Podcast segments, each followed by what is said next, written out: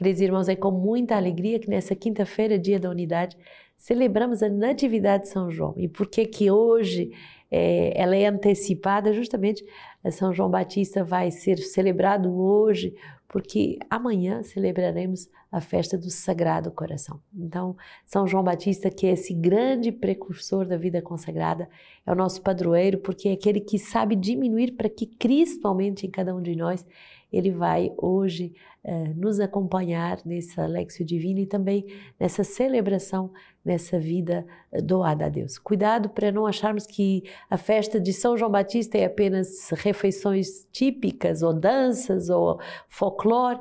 Eh, São João Batista é um santo padroeiro que nos ajuda uh, a deixar tudo por amor a Deus, a ter uma vida muito radical e a dar a vida livremente até o fim. Então, que São João Batista nos ensine a sermos autênticos consagrados. E o número hoje do nosso livro de vida que vamos meditar é o 213, a vida consagrada reunidos na sequela Cristo. Os consagrados na comunidade são chamados a se conformar às diferentes etapas históricas e humanas da vida de Cristo. Sua infância, juventude, ministério, sofrimento, paixão, morte e ressurreição. A missão do consagrado não se resume nesta dupla atitude, o amor pelo Pai e o amor pelos homens, sobretudo aos pobres. A pessoa consagrada é chamada a servir cada vez melhor e mais, porque aquela, uh, porque pela sequela Cristo se torna livre de tudo o que constitui obstáculo ao serviço do outro. João Paulo II, evita consacrata, na sequela Cristo exige-se a fidelidade ao carisma de fundação e sucessivo patrimônio espiritual de cada instituto. Precisamente nessa fidelidade à inspiração dos fundadores e fundadoras, dons do Espírito Santo se descobrem mais facilmente e se revivem com maior fervor os elementos essenciais da vida consagrada. Ainda São João Paulo II diz: quando a igreja reconhece uma forma de vida consagrada ou instituto, garante que no seu carisma espiritual e apostólico se encontram todos os requisitos objetivos para alcançar a perfeição evangélica pessoal e comunitária. Seguir Cristo mais de perto significa também que aceitemos deixar-nos surpreender por Ele em certos momentos e passagens das nossas vidas espirituais. Pode até acontecer que escape, às vezes, completamente do nosso entendimento. Frei Timothy Radcliffe, eh, mestre da Ordem Dominicana, diz assim: é preciso perder Cristo se quisermos encontrá-lo de novo, invisivelmente vivo, surpreendentemente próximo. Temos que deixá-lo partir, ficar desconsolados, chorar sua ausência para poder descobrir Deus mais próximo que nós do que poderíamos imaginar. Se não percorrermos este caminho, permaneceremos imobilizados numa relação pueril e infantil a Deus. Faz parte da nossa formação ficar desorientados, confusos, como Maria no jardim, sem saber o que está acontecendo. Do contrário, não seremos nunca mais surpreendidos por uma nova intimidade com o Senhor ressuscitado. Isaías 45, 15 Em verdade, tu és um Deus que se esconde. A integridade da fé, guardada fielmente pelos cristãos através da graça do batismo, torna-se também a integridade física das pessoas consagradas. E isto porque o Evangelho nasce no seio virginal da Mãe de Deus. São Leão Magno dos Sermãos é de uma forma nova que veio ao mundo aquele que queria trazer ao, ao corpo dos homens o dom novo da pureza imaculada. A virgindade, que para os homens não se pode permanecer intacta no nascimento, deve se tornar um fim último a imitar pelo renascimento. O que foi dado a Maria, segundo a carne, a igreja possui segundo o Espírito, e as virgens consagradas se tornam disso testemunha como esposas e mães. Tornar-se um consagrado, uma consagrada, é bem mais do que pertencer a uma comunidade e revestir-se de um hábito. Supõe uma profunda transformação do ser. Da mesma forma que a carne e o sangue do interior da, da minha família fizeram com que eu seja quem sou, da mesma maneira, se tornar consagrado na comunidade realiza uma transformação paciente e por vezes dolorosa. Haverá necessariamente momentos mais ou menos longos de morte e de ressurreição, de alegria e de cruz. O primeiro dever do formador é de dar-vos confiança da vossa consagração, mas é também a responsabilidade de uns para com os outros, pois aquilo que é mais formador é, em geral, aquilo que aprendemos reciprocamente. Fazemos nossa esta prioridade dominicana, pertence ao próprio candidato a principal responsabilidade da sua formação. Não devemos idealizar a nossa vocação, nem a dos nossos irmãos e irmãs ao nosso lado, nem a da comunidade, como se já estivéssemos chegado à cidade dos santos. Não tendo encontrado esse belo ideal, sobrevém então a tentação de abandonar essa vocação. Se quiséssemos fugir do mal e de todos aqueles que são atingidos por ele, então deveríamos deixar esse mundo. A vocação consagrada na comunidade é fundada sobre a misericórdia. Abracemos cada um de nós nessa nossa fragilidade e vulnerabilidade, como Cristo o fez para vir ao nosso encontro. Tão bonito esse número 203 do nosso livro de vida que vai falar justamente da sequela Cristo. Seguir Cristo como Cristo viveu, pobreza, castidade e obediência. E por que esses conselhos evangélicos que para os consagrados se tornam votos, isto é, decisão de viver para sempre dessa forma? porque é a forma de ser completamente livre para seguir uh, Jesus de um coração indeviso. Será que na vida do consagrado não vai haver momentos em que ele não entende nada? Claro que sim. Há momentos que ele não entende nada, que ele perdeu todas as referências, mas olha que bonito, são momentos que preparam uma nova intimidade. Como a Virgem Maria que perdeu o menino Jesus, mas que depois encontrou uma nova intimidade com ele, um salto qualitativo na relação com o Verbo, assim também os consagrados são chamados a dar esse salto.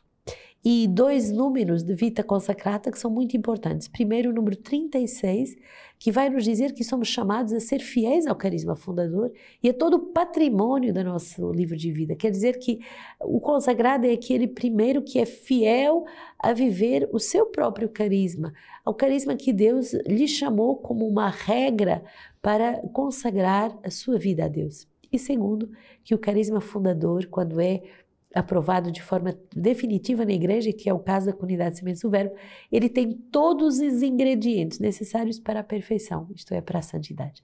Então não precisamos ir buscar outras coisas, tem tudo dentro do carisma fundador para fa fazer de nós santos. Santos com a estatura de Cristo. E ao mesmo tempo, temos que ter muito realismo, porque ainda não estamos na comunidade dos santos.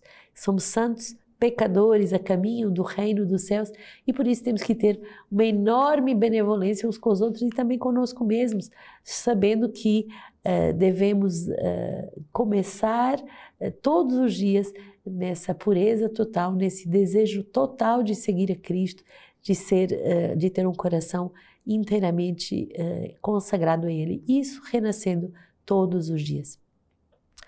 O, qual é o papel dos formadores? É dar-nos confiança na nossa consagração.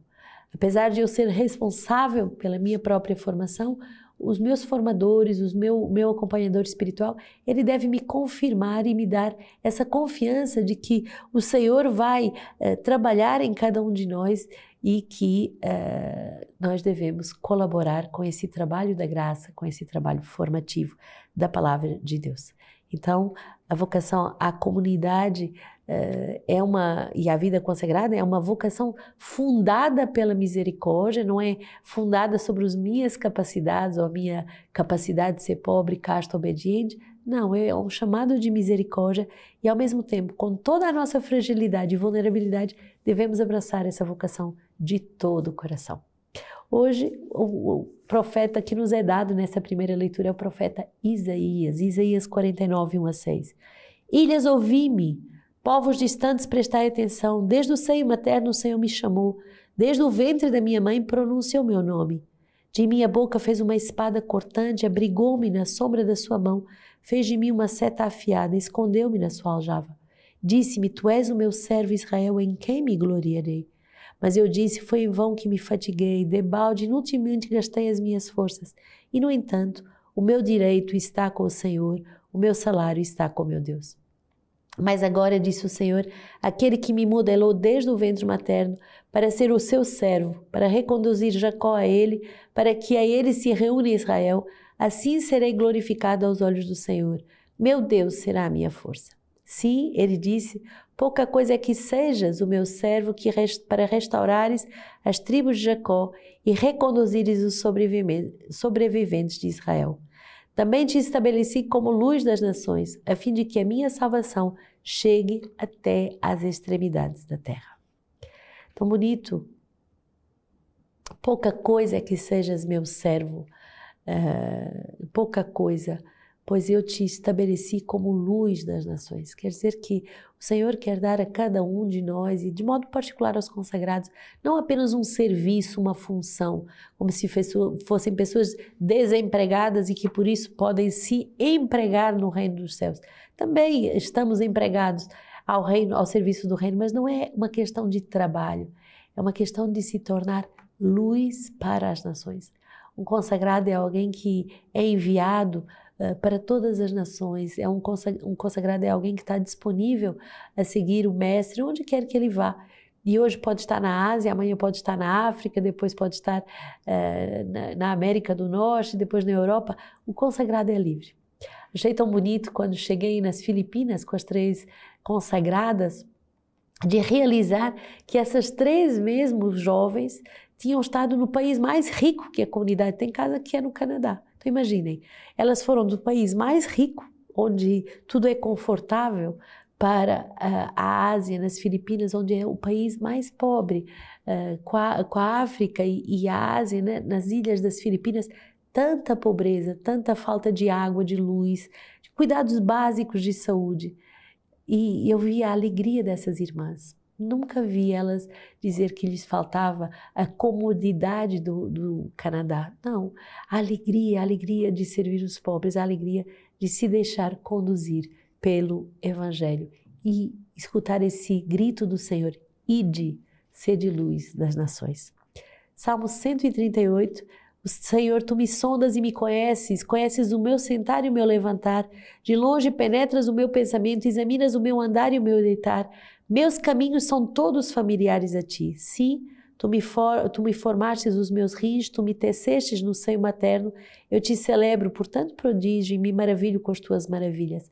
Conhecias até o fundo do meu ser.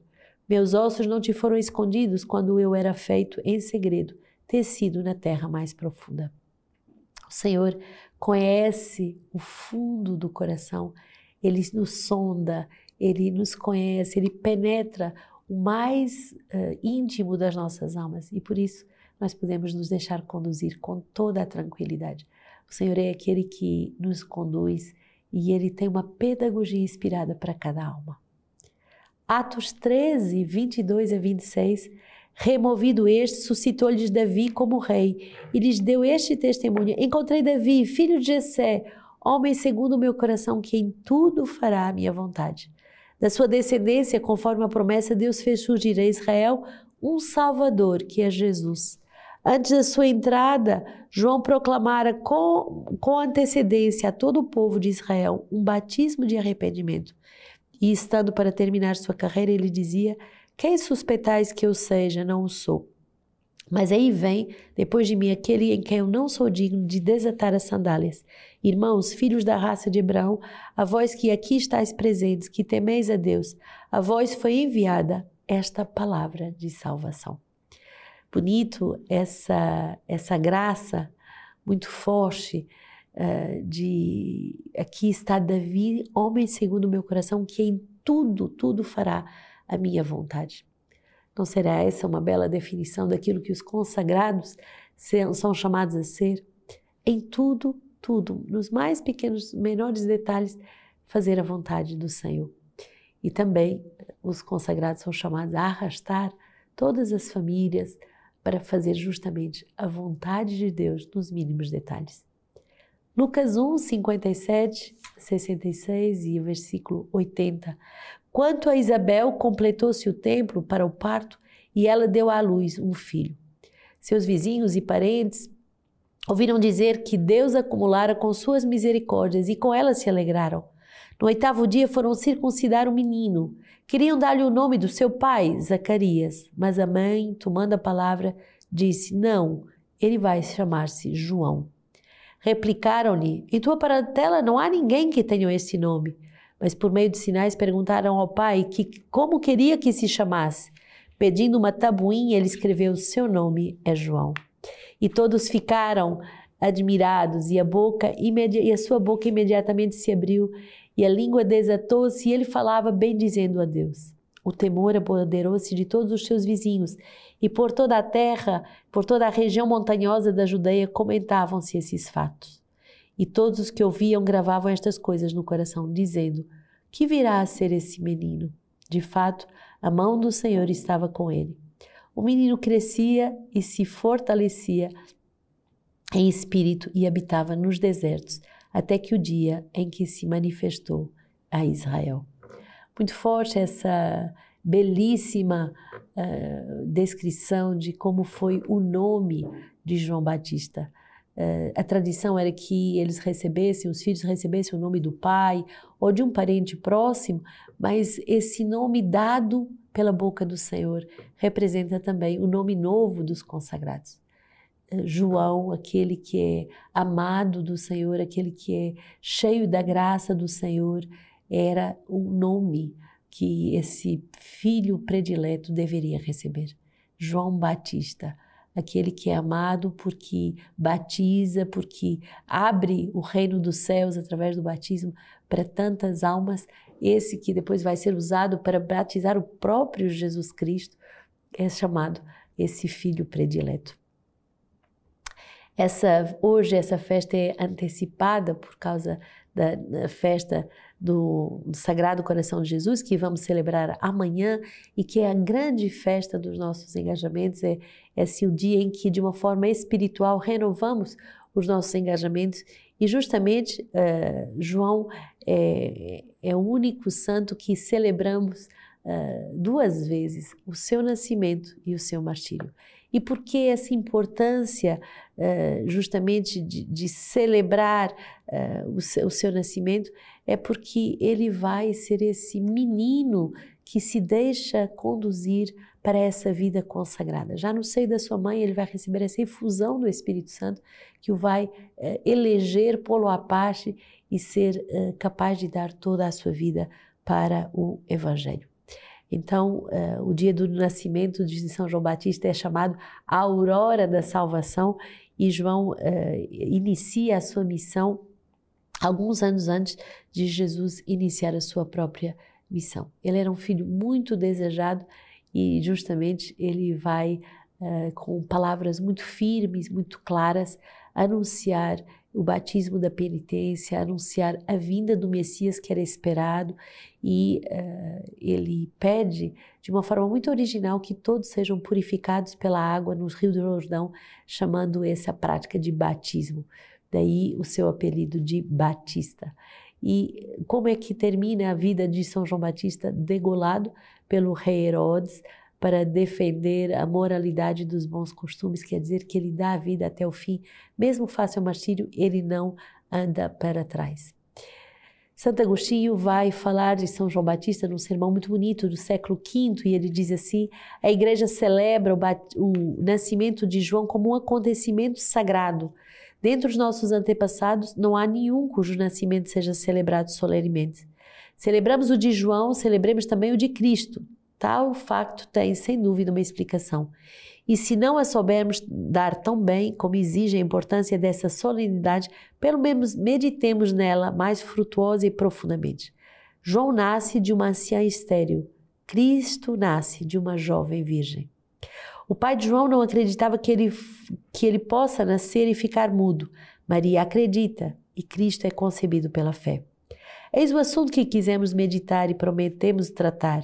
E se não formos capazes de prescrutar toda a profundeza de tão grande mistério por falta de aptidão ou de tempo, aquele que fala dentro de vós, mesmo em nossa ausência, vos ensinará melhor.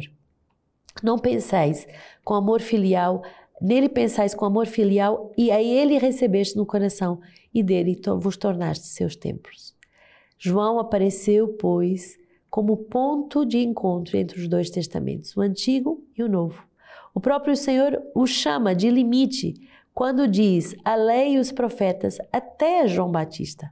Ele representa o antigo e anuncia o novo, porque representa o Antigo Testamento, nasce de pais idosos porque anuncia o novo, é declarado profeta, estando ainda nas entranhas da sua mãe. Na verdade, antes mesmo de nascer, exultou de alegria no ventre materno a chegada de Maria. Antes de nascer já é designado, revela-se de quem seria o precursor antes de ser visto por Ele. Todas estas coisas são divinas e ultrapassam a limitação humana. Por fim, nasce, recebe o nome e solta-se a língua do Pai. Relacionemos o acontecimento com o simbolismo de todos estes fatos. Zacarias emudece e perde a voz até o nascimento de João, o precursor do Senhor. Só então recupera a voz. O que significa o silêncio de Zacarias? Não seria o sentido da profecia que antes da pregação de Cristo estava de certo modo velado, oculto, fechado? Mas com a vinda daquele de, a quem se, elas se referem, tudo se abre e torna-se claro. O fato de Zacarias recuperar a voz no nascimento de João tem o mesmo significado que o rasgar-se do véu no templo, quando Cristo morreu na cruz. Se João se anunciasse a si mesmo, Zacarias não abriria a boca. Solta-se a língua, porque nasce aquele de que é a voz. Com efeito, quando João já anunciava o Senhor, pergunta-lhe: Quem és tu? E ele respondeu: Eu sou a voz que clama no deserto. João é a voz, o Senhor, porém, é a palavra. João é a voz no templo, Cristo, porém, é a palavra eterna. Novidade no Festival das Famílias.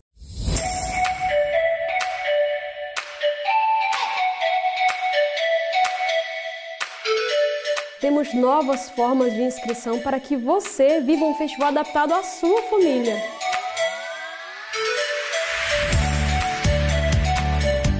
A inscrição no festival acontecerá agora por tendas. Temos as seguintes opções.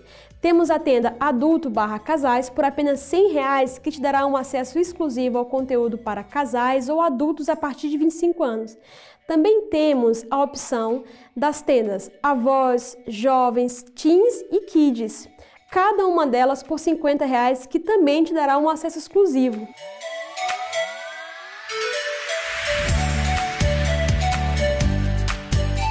Você pode me perguntar, ora, o que é um acesso exclusivo? Se você se inscreveu em uma tenda, você tem o acesso somente ao conteúdo daquela tenda. Se você quer ter acesso a conteúdos de outras tendas, você deve ir na sua inscrição e adicionar no seu carrinho mais uma tenda. Você pode adquirir acessos exclusivos de até 5 tendas. Também temos o Combo Família por apenas 200 reais. No Combo Família, você tem acesso a todas as tendas do festival. Um único login que poderá ser logado em até cinco dispositivos de forma simultânea, permitindo que vários membros da sua família possam acessar conteúdos diferentes.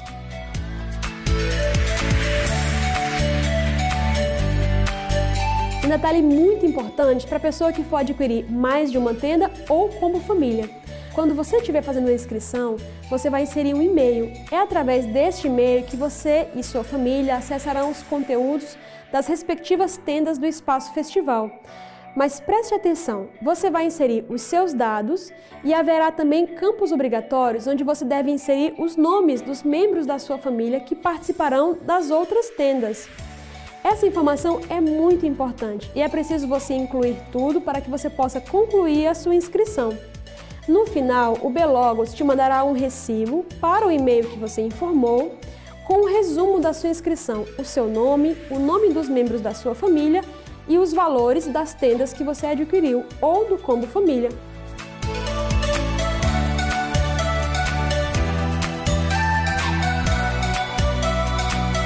E para você que já realizou a sua inscrição no pacote único, como fazer? Nós, da comunidade Semente do Verbo, entraremos em contato com você para adequar sua inscrição a esse novo formato de inscrições e acesso a conteúdos. Festival das Famílias 2022. Traga toda a sua família e vem viver esse momento com a gente.